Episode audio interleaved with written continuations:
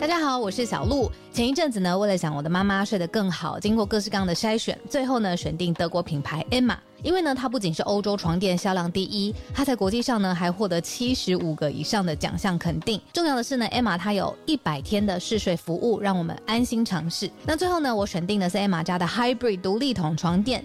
试躺之后呢，我就给它一个 hashtag 叫做云朵般，因为呢这一款床垫它有很强的包覆感，所以躺进去之后就像被云朵包住一样，很舒服，很有安全感。另外呢，这一款床垫的透气度也很好，外层呢有一个布套，它是可以拆下来清洗的。所以最近如果有睡不好想换床垫的听友呢，可以把握母亲节的期间艾玛的床垫组合最低到五五折。那输入早安新闻的折扣码 Morning，额外呢还可以再打九折。相关的优惠消息都在节目的资讯栏，欢迎大家点选链接了解更多。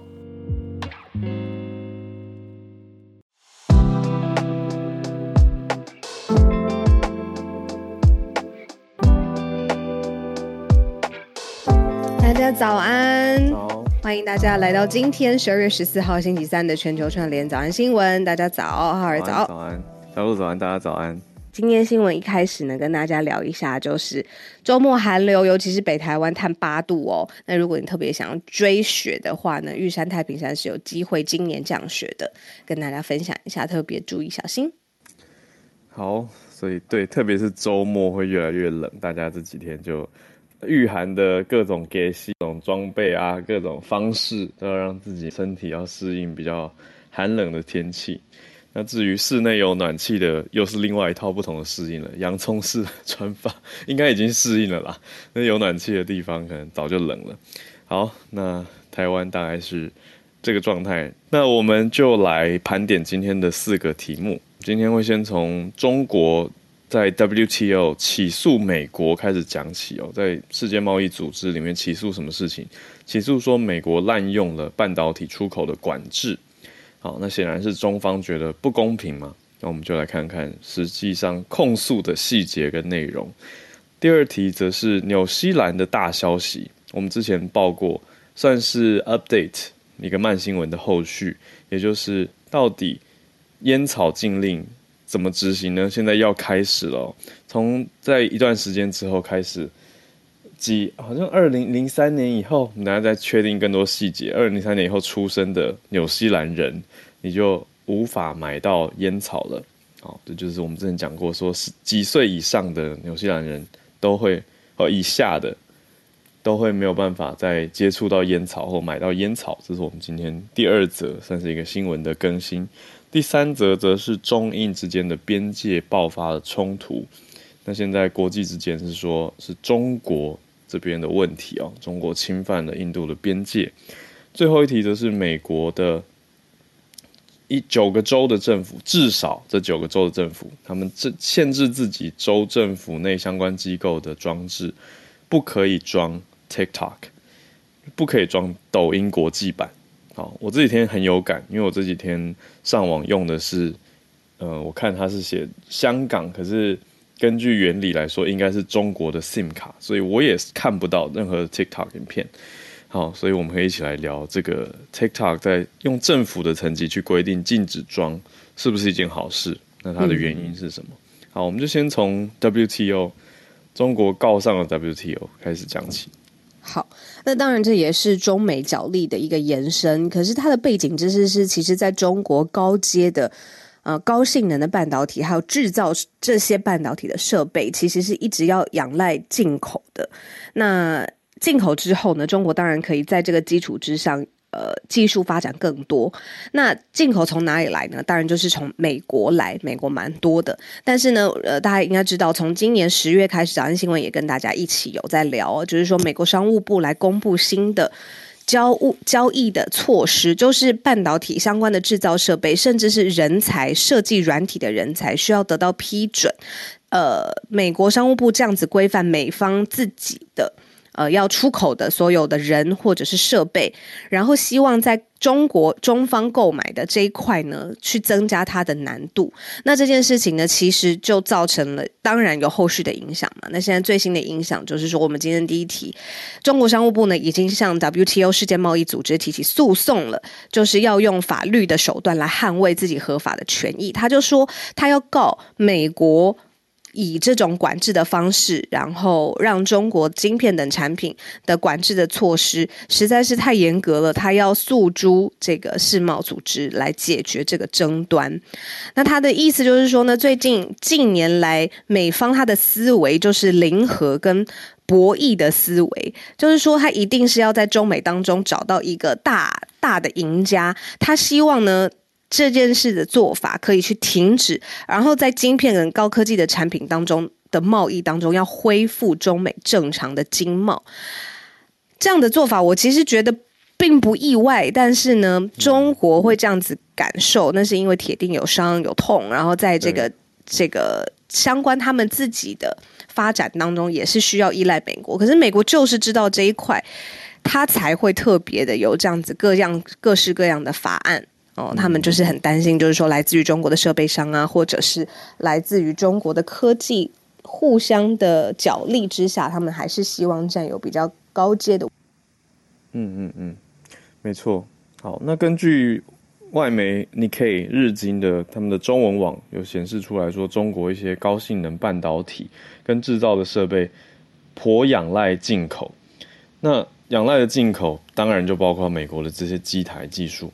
那目标是什么呢？是要实现科学技术自立自强。他们的目标是要提高半导体的自给率。但是美国这样子去做了出口的管制，就挡了你很大一道嘛。那让中国的战略带来很大的影响。我想这是我们综合归纳下来，的确就是中国商务部为什么要跟 WTO 提起诉讼？那用所谓法律手段来捍卫自身合法的权益。所以接下来就是看 WTO 这边怎么判哦，怎么去判断要不要美方做出一些调整。毕竟都在世界贸易组织当中，我讲的是中美两方，所以 WTO 的确还是会起一些仲裁的效益吧。好，那当然有，嗯，我真的是蛮期待，如果 Charlotte 有关注到这一题的话，法律端的，嗯，国际这种商务法之间的判决，它的效益实质影响会有多大？还是它比较是？一个象征意义的的规范呢，跟鼓励呢，嗯嗯，还对啊，就是它到底属不属于国际法的直接管辖？这个我怎么感觉比较倾向后者啊？就是它是一个，就是世世贸组织里头，嗯，是协调性之内的仲裁。对，虽然他现在已经提起了正式的诉讼，但是这个并不是国际法的范。嗯，就是感觉好像不会用。他没有听过 WTO 罚款吗？好，这个这个我我要确认一下，就是 WTO 会不会用罚款？那就算罚了，是是缴完罚款，美国就可以继续进呢？哦，这些后续的细节也都要再看看。好，这是我们今天帮大家盘点的第一题。那我们第二题来到刚才讲的纽西兰，纽西兰的这个烟草禁令呢，明年开始哦，二零零八年以后出生的国民就不可以买香烟了。明年开始，二零零八年出生的，那就可以算一下。这样哦，这是数学题耶！十五岁，十五岁，对，十五岁十五岁以下的人都不行，嗯，都不行。然后从明年开始，成年，对，那也很快啦。你看，今年才剩下几天而已。对。然后他说，市售烟品当中的尼古丁的含量也会下降，这样子，香烟会变得更淡，然后购买会变得更难。然后，呃，整个草案当中，电子烟倒是很特别的，没有被纳入禁令当中。哎，电子烟的这个规范一直都是一个各国当中很特。对，小路声音有点飘远。好，那回来哦，嗯，电子烟，对啊，像是。我们在东京街头就看到，我觉得还蛮多电子烟的，特别是有广告不少不说，再来就是贩卖机，光是看到贩卖机就会觉得，哎，是已经这么 这么容易取得了吗？嗯，有这种感受啦。对，那讲回来，纽西兰这边这次的电子烟没有特别的规范跟限制，但是还是对于传统的烟草，特别把香烟变淡这件事情，嗯，还有难以购买。这两件事情都开始嗯开始做了规范。那现在的纽西兰目前规定是十八岁以下是不可以，你你不可以卖烟给十八岁以下的青少年了啊。但是再往后呢，二零二七年开始，这些年龄限制就会每年往上调一岁。嗯，因为所以换算下来就是我们刚刚讲的那样，二零零八以后嘛，因为他到了二零二七年就刚好是十八岁，嗯，所以这些人反正永远都不能买烟就对了。所以从此以就是希望就越来越少人会可以买得到烟。然后他说，当中这个新的草案，他省下的是五十亿纽币，大概是新台币九百八十亿元的开支，这样子。嗯，对啊，所以省下这么多，省下这样子的钱。然后他说，新法还会将全国烟品零售商的数量大幅削减哦。你看，纽西兰全国最多呢只有六百家，那现在在这个法案还没有实施的时候，纽纽西兰有六千家是可以提供就是烟品的零售商嘛，然后就也就是减少了十分之一这样子。嗯，对啊，小鹿刚讲到那个算法，我也觉得是一个有意思的，大家可以关注的。怎么说呢？就是它那个五十亿纽币，就新台币九百八十亿，是国家怎么审，它怎么算的？它的算法是说，把医疗系统这些本来可能因为吸烟造成重症影响的风险，比如说多种的癌症、心脏病、中风、截肢，他把这些医疗费用跟成本全部合计，这样子算啊，那一定会有人说。你难道这些中风、心脏病、截肢都可以直接归因于吸烟吗？会不会是认定范围过广等等？我觉得一定会有人这样子想啦。对，但是它的算法当然就是一个鼓励国民健康的角度，所以才广纳这些呃，你说烟害相关的疾病治疗。都算在它的这个成本里面。嗯，没错，疾病治疗成本也把它纳入是整个法案最后可以省下来的成本当中。这真的是一个新的你计算成本的思考角度，这样子。那他的确这个叫无烟环境的法案，他就说他的目的最后是让成千上万的人可以活得更长、更健康，然后医疗系统也无需有这种治疗吸烟而引起的疾病开支。嗯，对呀，嗯。哦，但是批评的声浪也不是没有。你看这个 这个刚刚讲下来，听起来已经都还还蛮不错的，啊，就觉得哎，好像路上烟害会变少啊，整个环境国民变健康啊。那还是有人会批评，批评的点是什么呢？说纽西兰这样子的严格政策会助长不受监管的非法烟市场。哦，每次都这样子，不论是烟啊还是枪啊，这种，呃，你说在阳光的地方，对，越严格。去禁止它，然后它在黑市上面的交易就越猖狂，对呀，就是可能大家私底下就会有一种，哎，有一种什么我有管道哦，或者的一些什么方法，大家就会反而有另外一个阴影当中会重生一些新的弊病或者问题，就是。那你从这角度去想哦。就是说，都知道会有黑市交易，可是因为有可能的黑市交易而不去做这个法案，不是更就是更没有逻辑吗？对呀，就是它不构成一个足够去推翻这个法案不执不执行的理由嘛？对，就是这个辩方好像不够强大，所以看起来还是以大众的利益为为主，能够通过。其实我觉得。嗯，身为一个非吸烟者，但是听到这个会是蛮开心的。可是我同时身边也有一些好朋友是吸烟者，所以也可以理解他们的那种心情，你知道有时候吸烟者是有点被攻击、跟歧视或污名的状态。所以就是就对啊，就我同时有一次跟同一桌有很爱吸烟的朋友，跟完全讨厌烟味的朋友，就就有一点就有点尴尬，就有点冲突。对，因为讨厌烟的那个朋友，他他也是有点不会做人，他直接捏鼻子说好臭，然后我就想说，我夹在中间直接直接了，对啊，对啊，所以我就觉得啊，实在是难。不然你会怎么说？但是如果你是他的那个角色，你会怎么说？哎，就哦，不好意思，可以麻烦你到吸烟区吸烟吗？这样比较好吗？你会怎么说？你就是真的是很不喜欢烟味哦，可能就自己走出去买个饮料吧。哦，自己走出去，远一点点。那他的心里一定是想说，是别人抽烟影响到我，为什么我要自己走出去？会不会？就看心境怎么转移啊？就觉得人多势众吧。如果整桌都抽烟的话，我就自己慢慢 去买个饮料，理解，再回来。对，可是如果只有一个人抽，那我就相对换个位置，因为抽烟也不是一直抽嘛，理论上哦，对啊，他应该嗯，对、哎，不过现在应该哦，对，就是有些餐厅可能还是混的，有一些公共场所它是有特别的吸烟的区域的。对，嗯，哎，像我记得我们这次去首尔回来啊，就是我印象最深的是在那种大广场当中就有一个玻璃屋，真的是对，公共真的。哎，它真的很像，就它四面都是玻璃，然后但里面相对大家就可以做自己的事情，看看东西，然后呃呃划划手机，同时它就是让你抽烟的地方，这样。对，昨天我看到我觉得奇观的地方，除了它是这个广场中间以外呢，是里面每一个人都长得超像的，就是所有东京的上班族都穿的很制式，就是看起来像复制人，骇客任务里面，对，有那种感觉，然后日系的骇客任务。对，我不知道时间还够不够开这一题，我就先小小聊一下，然后看看大家的想法。就是电子烟啦，在这一题当中，我们不是有说电子烟没有受到规范吗？我看到很多关于 vaping 的，就是嗯纪录片，或者是更多人去想说电子烟是不是比香烟更容易怎么样怎么样？我说实话，我两方的立场跟数据我都有看过，那可以跟大家聊一聊，就开这个小题，大家可以留在留言区或者是在社团上面，让我们知道你的想法。嗯嗯嗯好，那我们再继续讲第三题喽。大家对这个抽不抽烟还是很有感。那但是我们来到第三题就又很不一样，是中印之间的边界冲突。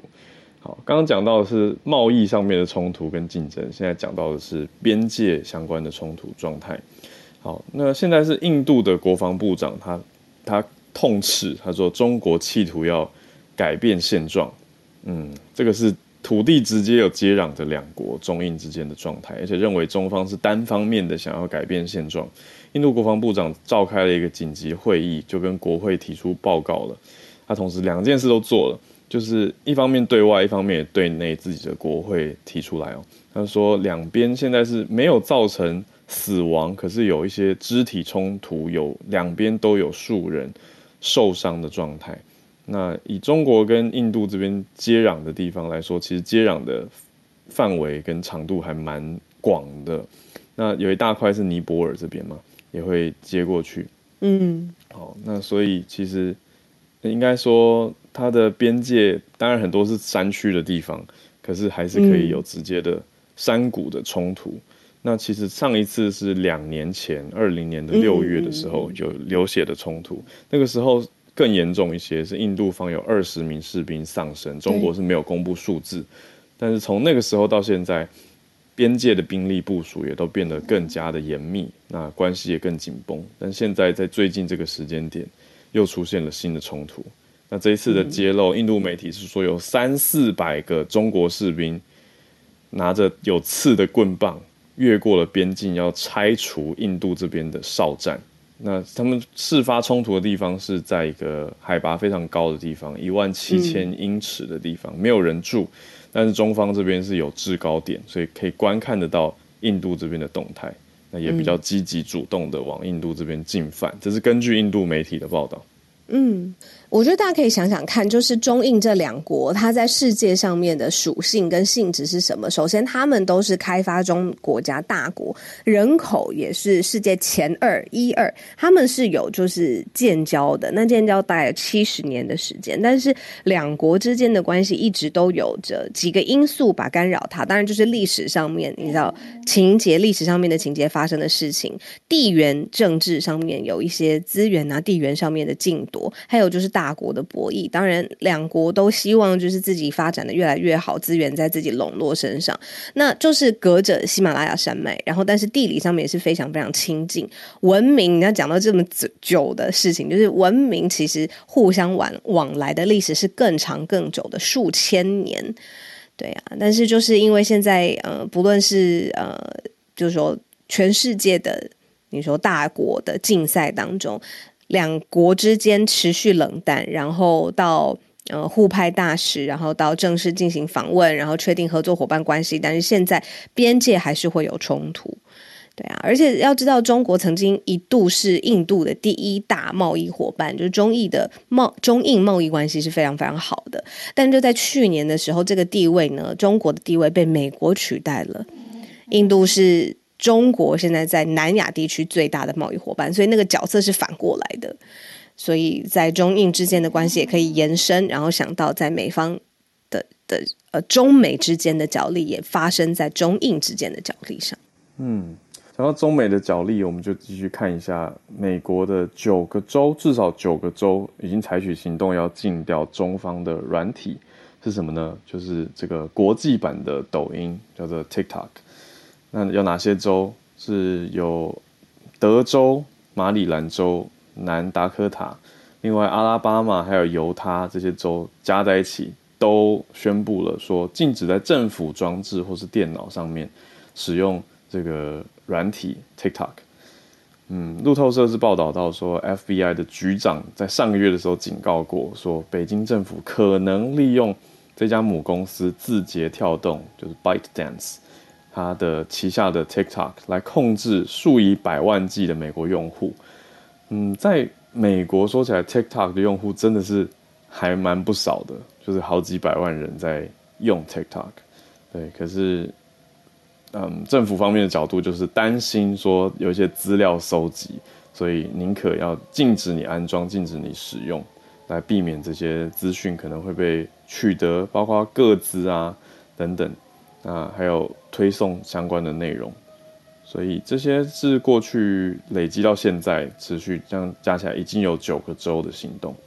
那聊天室这边是有听友说，台湾行政院也有禁止吗？不过这边禁止的都还是只能进政府装置或电脑啦。所以就算在政府当中工作，可是你是个人的手机，其实好像根据自由这个原则，应该是没办法干预你的个人自由吗？而且现在蛮多人有不止一个装置啊。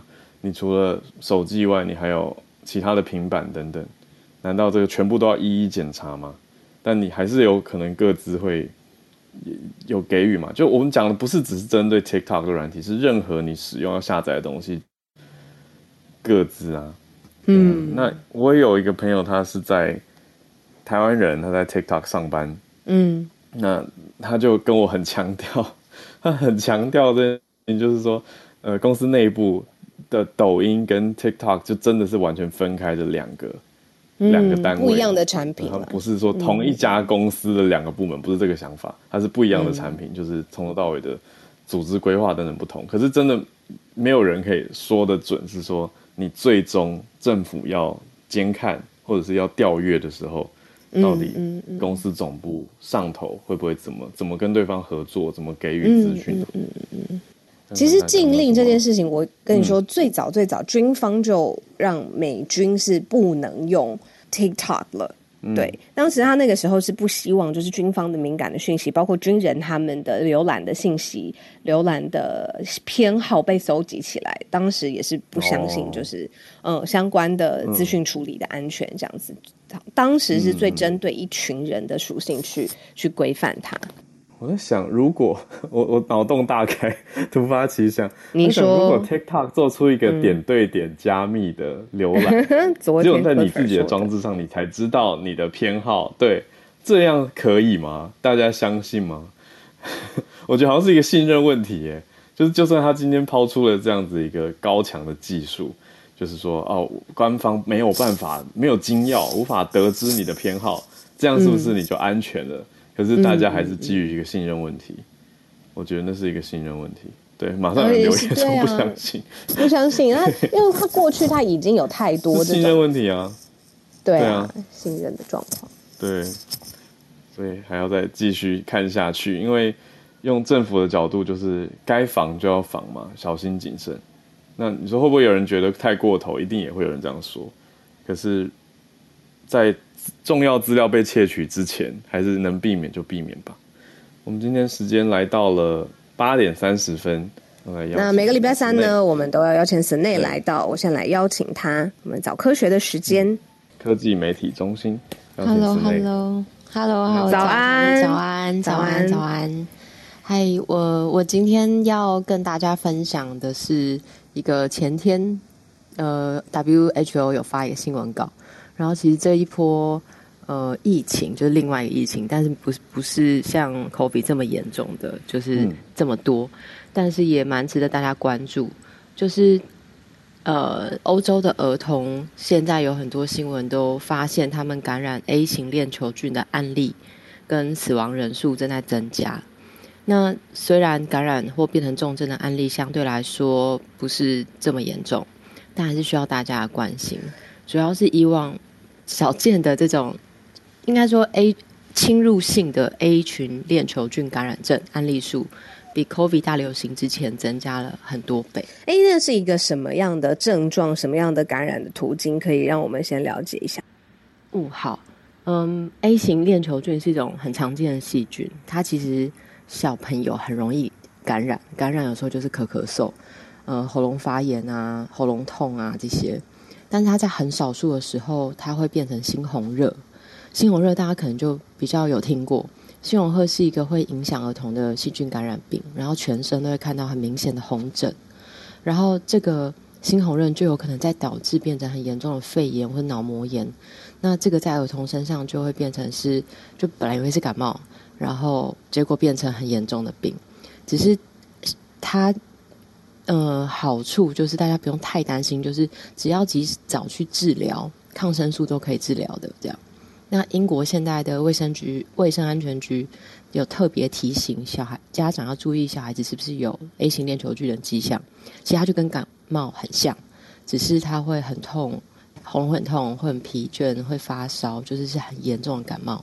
嗯，那 A 型链球菌它在就是加上猩红热，今年的九月到十二月在英国就有六千六百多个案例，那在去二零一七年到一八年的时候，它只有两千多例。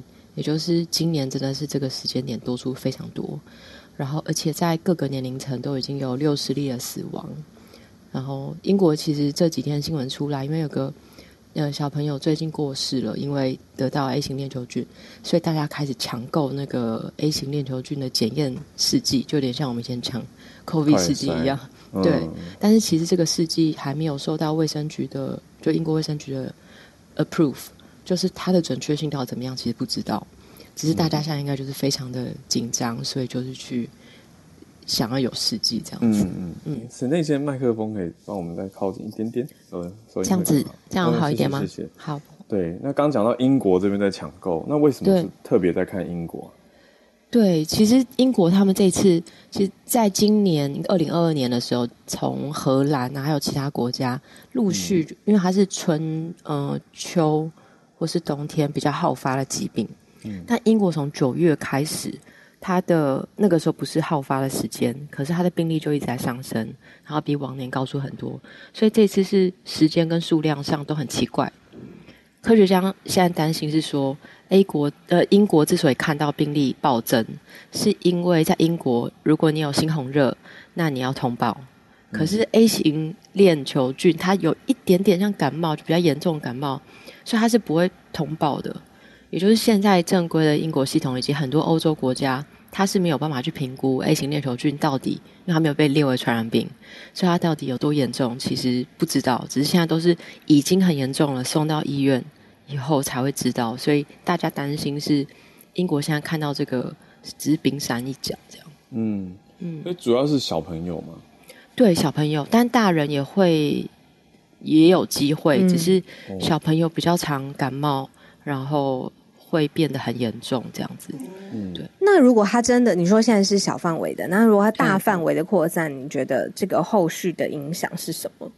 其实我觉得是应该，如果今天有一个很很严重的病，它病征很明显，那这个很明显，我们嗯，大家就直接去处理它就好了。但是我觉得 A 型链球菌比较麻烦的是，它跟感冒太像，它跟我们一般会得得的生病太像了。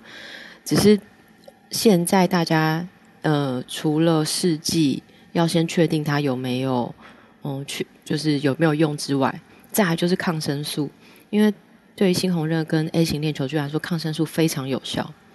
所以如果可以到医院，然后医院觉得这个症状很像。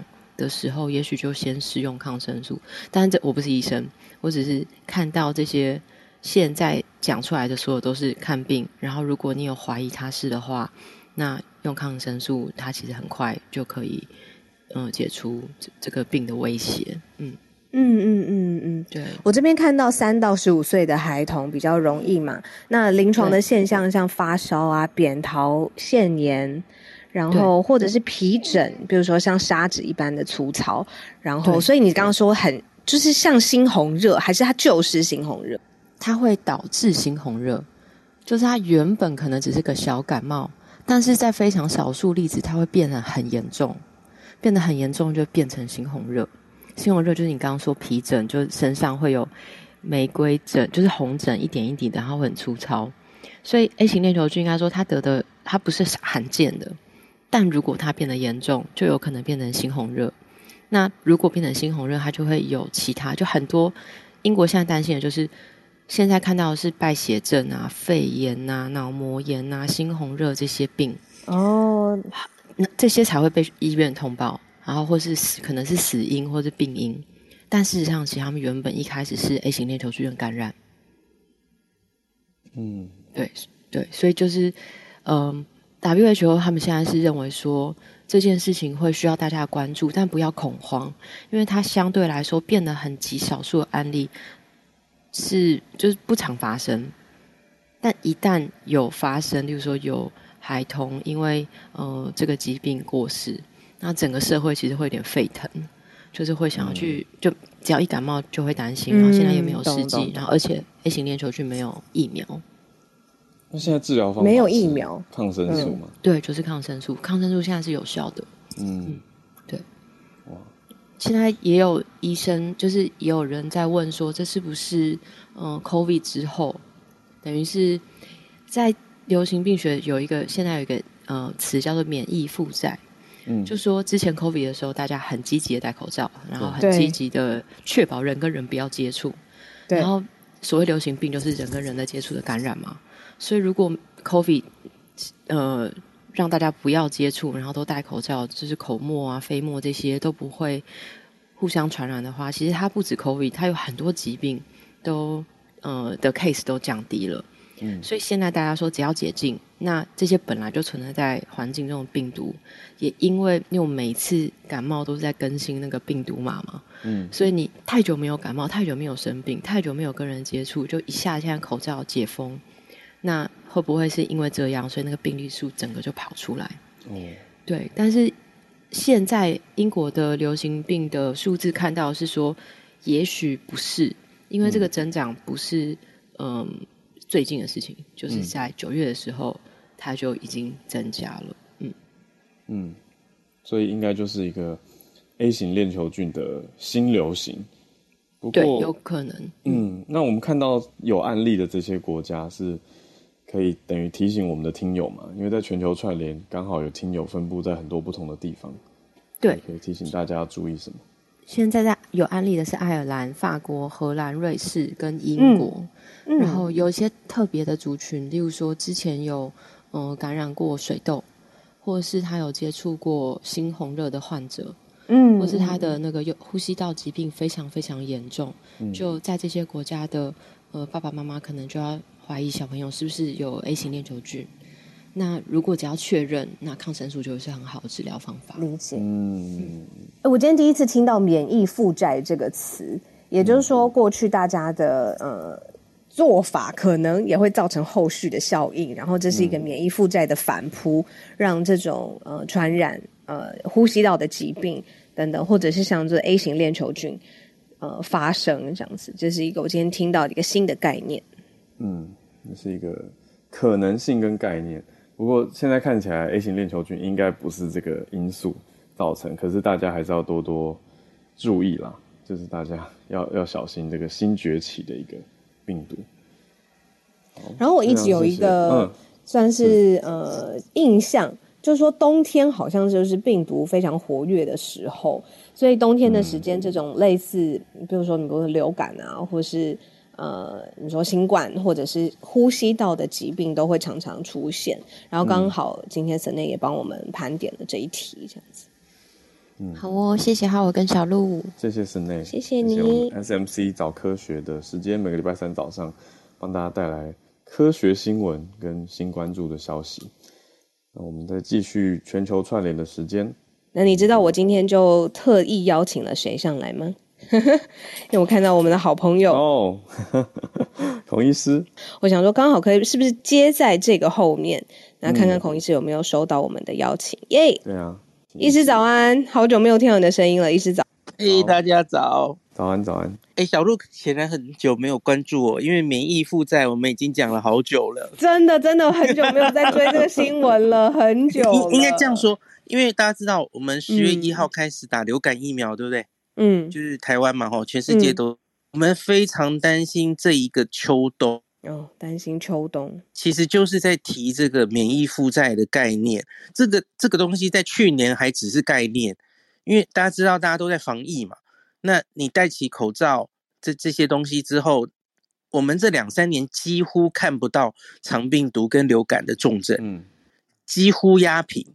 那可是从今年的刚刚过去的南半球的冬天，就是我们今年夏天的时候，南半球已经开始，像是澳洲、嗯南非这些地方，流感已经开始大流行了。那原因就是因为这两三年，我们大家想想看，特别是小朋友，根本就是在温室中成长，就是我们把它保护的很好嘛。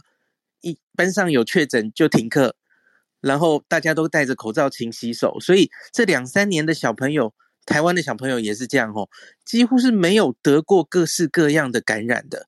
那今天这个主题的 A 型链球菌也是如此。嗯 A 型链球菌是一个再平常也不过的细菌，它是细菌，嗯它是我们平常非常常造成各式呼吸道感染或是蜂窝性组织炎再普通常见的病。那这个病跟随我们很久了。刚刚提的猩红热是它可能的并发症之一，嗯它还可以造成很多哦，还可以造成我不知道你们有没有听过风湿性心脏病，这哦也是猩红呃这支 Group A strap 造成的。嗯嗯那它可以造成很多并发症哦。那唯一最最这么古老的细菌跟着我们，那因为它是细菌，它不是病毒，它的传染力其实没有那么高啦。它也只不过就是飞沫传染，所以它我我完全不会担心它大流行。嗯 而而且呢，治疗刚刚有提到它没有疫苗，因为不需要做疫苗，它太好防止了。因为到目前为止，这一支细菌我不知道为什么它对我们很好，它完全没有抗药性。它最原始的那个佛莱明发现的盘尼西林都是有效的，就完全没有抗药它维生素完全没有，不知道为什么 这支菌对我们非常好，就是它它任何抗生素几乎可以都可以杀它，这在细菌界是一个艺术，非常奇怪哦。嗯嗯嗯，所以我完全不会担心这个呃侵犯性的这个今天报的这个细菌大流行。那我比较担心的是免疫负债之下，我相信类似这样的病可能还是会哦层出不穷。理。解理解，那今年我们台湾到目前为止，好像我们有看到呃腺病毒，然后流感是稍微有增加，可是好像因为我们呃有有在宣导，所以今年流感其实疫苗打的不错。哦，那我们也台湾还没有完全拿下口罩，我们是最近才公共公共场所可以拿口罩嘛，吼、嗯。所以我们基本上还是处在有一个 NPI 的状态，所以我觉得台湾目前冬天是还没有很严重的呼吸道感染大流行。那嗯。可是我其实觉得一则以喜，一则以忧，因为我觉得这个终究要面对，嗯。不不可能让小朋友一直就是呃完全没有状是诶、我们小时候就是去上学，然后会遇到各式各样的病毒，那个对于你养成你整体的免疫力其实是，那你假如两三两年、三年、三四岁了，你在一生中哦，你的一生中碰不到新冠病毒，碰不到流感病毒，然后都保护的好好的，那其实我觉得不一定对这个小朋友整体的免疫力的养成是好事，这样子。谢谢医师，我是讲说可不可以参考日本这边的状态，因为日本他们的政策虽然也说是公共场所不一定要戴口罩，可是我自己走在街头的时候，发现说大家几乎全都还是戴着。没错，我这次看也是，日本真的还是你在路上，假如看到没有人戴，通常是旅客，通常是外国旅客，日本人还是戴的。我我看覆盖率至少有九成五以上很高，呀。而且我应该有观察到，我觉得他们还是很努力，在能做的东西都会做，像是你到处都看得到酒精干洗手还，是有对，很多餐厅隔板都没有收起来，对不对？当然有人收了啦，哦。嗯，那有些餐厅甚至各用餐的人桌前都会给你一个酒精，嗯 就是还是能做的都做，他他们已经融入生活中了。对我就说，那这样会不会某种程度上为未来是在潜藏一个免疫负债，还是就是要继续观察下去才有办法知道？我觉得真的很难呢、就是前面我我们也还在看这个免疫负债。哦，对我刚刚漏讲了一个，这个台湾这几个月小朋友啊，有一个免疫负债，我们遇到比较严重的，我刚刚竟然漏讲了，该打屁股，是呼吸道融合病毒，嗯，这个叫 RSV，RSV 前一阵子也有上新闻哈、哦，对，因为很明显在小小开看到 RSV，然后住院重症的比例变多了。那一样，RSV 这个东西也是这两三年几乎就销声匿迹。嗯可是我们开始比较开放之后，哦，然后它就开始出现了哈。我我因为前一阵子在出国，可是九月、十月我知道我老婆医院也有看到明显的增加，那甚至在流感增加前就已经增加了，所以我觉得随着我们开始现在大概是会越来越开放哦。那呃，好像我们境外那个旅客也限制要打开了嘛，吼，这出入境人数会不会再设上限了？我我相信，就是国内外的病毒交融会越来越回到以前疫情的原有的病都会慢慢回来。那嗯会不会有什么病冒出来，造成特别的问题？嗯呃，我觉得是接下来要好好的看。那可是今天讲的这个 Group A strap 哦，那个链 A 型链球菌，大家不用太担心，我们有得治疗，然后小心一点，它很好处理。那只是就是没有抗性这样。重症的话，吼发烧的话，这种呼吸道，然后皮肤出疹，这个刚刚提到的猩红热，嗯这些赶快就医。我我相信在新冠时代，大家一定都就医提高警觉是非常高的吼。嗯那你赶快就医，我相信台湾的医生都是已经千锤百炼哦，很快抗生素就会下去。好这个大家不用太担心这一点。嗯，让人安心的孔医师的声音，嗯 又再次回到我们早安新闻。医师超多呃朋友在聊天室跟你打招呼，对，然后对啊，谢谢医师特别在这一题之后上来跟我们给我们安心的声音，这样对，嗯讲到医师，我就要讲，我昨天去翠翠的店里面呢，就对遇到一一组客人，他们就是听了我们节目，然后听到医师的节目，然后才知道翠翠那家店。哇，超酷，就是导流，对啊，可是都是无意间，因为我们就是很自然的聊到。然后昨天我也有线上跟朱小汉、还有小瑞瑞、还有芭比跟崔崔一起连线，那我们现在就继续连到早安 觉得很新闻的棒，朱小汉，他陪陪我们一大早就开了酒，但现在已经是美东时间的晚上了，你还对清醒吗？这个 而且要讲这么硬的题目，中印边境的，那个今天早上喝了那一杯，整整个一天我的工作效率都很高啊，非常的嗨，所以还得变感谢高是吗一下啊。对，今天今天台上高朋满座，所以我就快一点。好，印度就是中印边境的争端，其实起源在这个一九一三年。那其实，在清朝末年的时候，就是英国的势力逐步渗入到南亚这一边，呃，清廷对西藏的掌控也越来越弱。后来到了一九一一年辛亥革命的时候，那西藏也发生了这种政治动荡。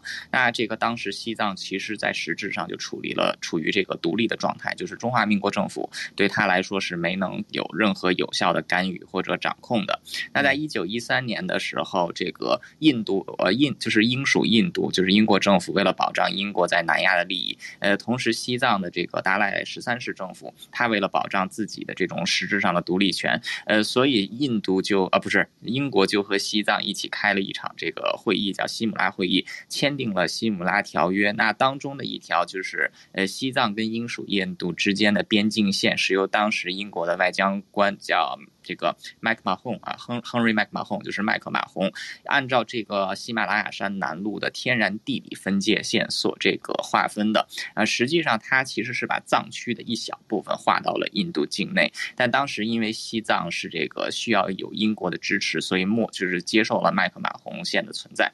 但因为当时中华民国政府这个仍然宣称，呃，西藏是自己的一部分，所以说，呃，中华民国政府不承认《西姆拉条约》。后来的中华人民共和国政府也不承认西姆拉条约，也就不承认麦克马洪线。呃，所以双方的这个领土争端其实是在一九一三年的那一场会议之上定下来的。那这个具体要如何解决这样的事情，呃，需要这个更多的外交上啊，还有地缘政治上的讨论。嗯，就是这样。谢谢。麦克马洪线。嗯，谢谢朱小汉。关键的历史事件，谢谢朱小汉。一九一三年，好，我们继续连线日本翠翠，早安，早安，翠翠早安，小鹿，早安，然后谢谢我来玩，OK，好，嗯我。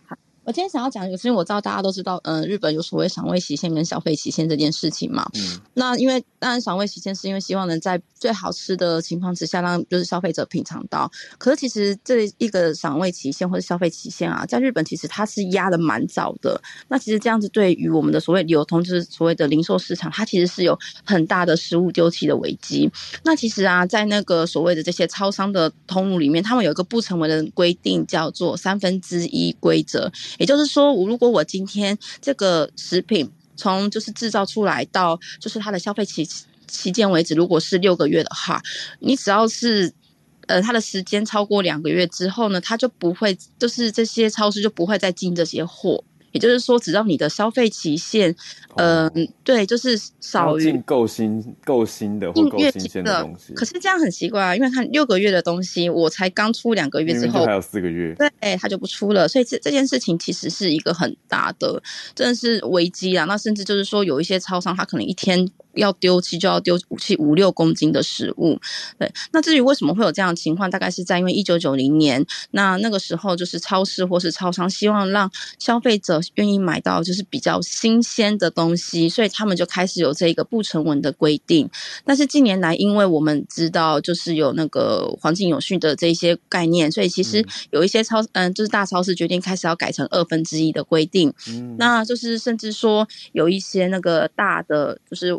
调味呃，那调味粉的，就是呃，企业他们也决定把他们的那个赏味呃，就是消费期限把它延长，就是利用一些把把它延长，对，希望这样子可以减少一些比较嗯，就是这些什么食物丢弃的情况。可是最后这个新闻也有报道，就是要问大家说。即便我们现在这一些超商、超市，他们已经在改变现状了。可是，当你去超市消费买东西的时候，你是不是还是习惯把手伸向后面的商品，而不是最前面的商品呢？所以，其实我们自己也是要去做一点点改变。好，这是我的分享，谢谢。哎，谢谢翠翠，很生活。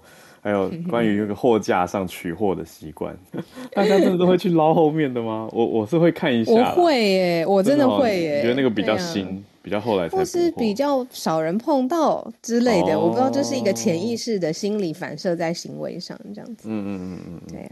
哎，接下来我们邀请好，我很久没有听到小瑞瑞的声音了。对。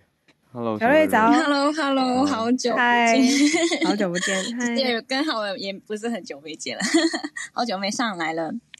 嗯，那今天想要分享一下，就是我一直有在关注的一个话题，就是嗯，日本最近就是有通过啊一些讨论，就是说啊，未来五年之内会把这个国防的资金增至呃四十三兆日元，其实嗯，这个增幅大概是在四兆日。日币左右，那其实也是受今年的这个呃乌克兰的战争，还有就是台海关系的一个影响吧。嗯嗯，因为真真的这么多这个钱的话，那钱在哪里来呢？那现在就是有讨论说，主要是从百分之七十从法人税，其他也有在讨论说是呃复兴税啊，还有就是烟草税，其他的还有就是想要出售这个国有资产吧。嗯，那我比较在意的就是，其实最近也有政府出了那个叫做投资收入征收那个计划，就是嗯。鼓励大家就是用那个 NISA，也就是小额投资制度，而且就是嗯你收益是免税的。言外之意就是说，我们其实不要再依靠政府，就是给我们这个呃低收入者的这个保证，嗯，对对？对，嗯，而且就是呃 像我们这个。二十多三十岁的这个年年代的人，就是不要想着说以后有那个退休金这样子，嗯，对对对，反而是你自己要投资。然后你说这个 project 叫 NISA 是吗？对对对，嗯，小额投资的制度，然后收益免税，等于是鼓励你现在要为了自己长远的呃做收益做打算，然后生活上面做打算。嗯。其实这个已经是呃两三年前政府就已经开始在讲的问题，所以我们自己还是要保护自己吧。嗯嗯，理解。谢谢小瑞瑞。今天我觉得我听到两个重点，就是前所未有的嗯防卫的资金，然后再来就是呃对于人民生活相关的，就是到了生活之后，比如你退休之后，你不要再仰赖政府了，或者是你现在如果是低收入者，也不要仰赖政府，你自己有能力可以做去做的投资，这样子。嗯，对，谢谢小瑞瑞。嗯，谢谢，谢谢。好，八点五十七分，我们今天最后一位邀请 Charles 老师。老师上来要帮我们聊世界贸易组组织的仲裁机，对，就是非常需要。老师，Hello，小卢，好，好，哎，对，就是很快，剩剩几分钟，很快跟大家补充一下，就是这个 WTO 的仲裁机制，就是说啊，其实这个新闻就是呃，中国提告美国，这个其实是紧接着在前阵子这个 WTO 刚裁定川普总统他们。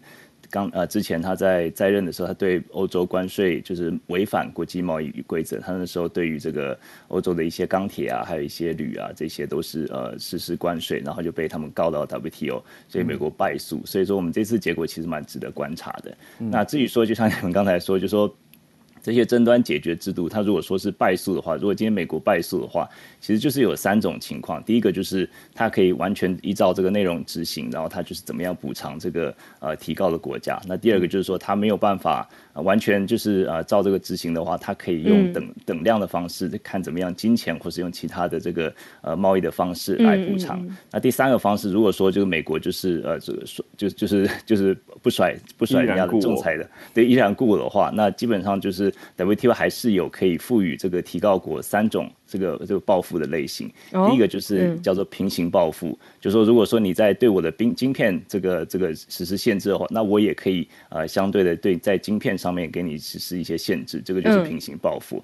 然后第二个就是跨产业的报复，就说你在我晶片上限制，那我可以在其他的这个，比如说你的这个啊这个呃牛车啊纺织啊车子对肉肉肉类啊这些的，就说踩你的痛脚这样子。嗯，第三个是。一个跨跨协定的报复，就说是就是不只是在贸易方面，就是在在这个像是财务方面啊，或者在其他方面，或者在一些多边的呃这个这个会谈里面，就是可以可以赋予他们一些这样子一个可以报复的权利。那基本上就说就是就很快的讲一下。那其实像台湾那。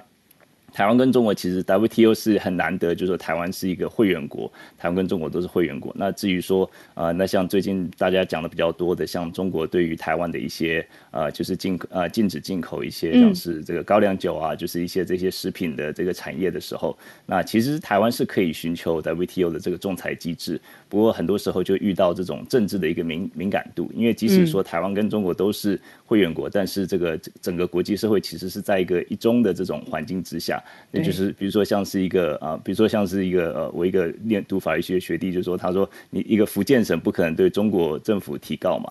那如果说在一个国际的一个看法里面，就是说，作为一个中国的一个中国的这个原则下，政治力有些时候还是会影响。但是其实你如果就整个这个呃 WTO 的仲裁机制来讲，大国。不见得总是占理。那美国从过去到现在有一百六十七件他们被告的案子，大概他们胜，他们大概一半败诉，一半胜诉吧。所以说这个大概大家不用 不用灰心，觉得说好像小国就没有没有这个没有这个能力。我们这个成为一个身为一个 WTO 的会员国，还是有这样子的权利的。嗯，还补充一下，谢谢。哦，谢谢 Charles 老师。三种报复的呃。的途径对，但是呢，就算这个架构已经在那里了，但是国际上面怎么看的？如果台湾真的提出仲裁的诉讼的话，那呃，国际上面可能不是这样子认为的，那也是有政治的现实面。嗯，对啊。哦，谢谢 Charles 老师，这个好重要，因为可能感谢老师。对啊，一般也不太知道里面的呃机机制是什么。嗯，对啊，嗯。好，现在时间刚好九点零一分，谢谢大家。那今天我觉得串联非常非常的丰富。那当然，星期三有森内跟我们分享。那今天也迎来了好久不见的孔医师，然后崔崔，嗯，朱小汉、小瑞瑞，还有最后 Charles 老师，谢谢你们。那真的天气非常非常冷，我知道大家早上起床都已经非常不容易了。如果要出门的话，更是要注意小心。有多冷呢？冷到我的电脑已经。宕机了，我不知道为什么，刚刚一直在修复当中，我没有办法播首播的音乐。对，休息一天。DJ 休息，电脑他要去取暖，我就利落的跟大家对说个拜，利落说个拜，明天空中再见，明天大家拜拜，拜拜。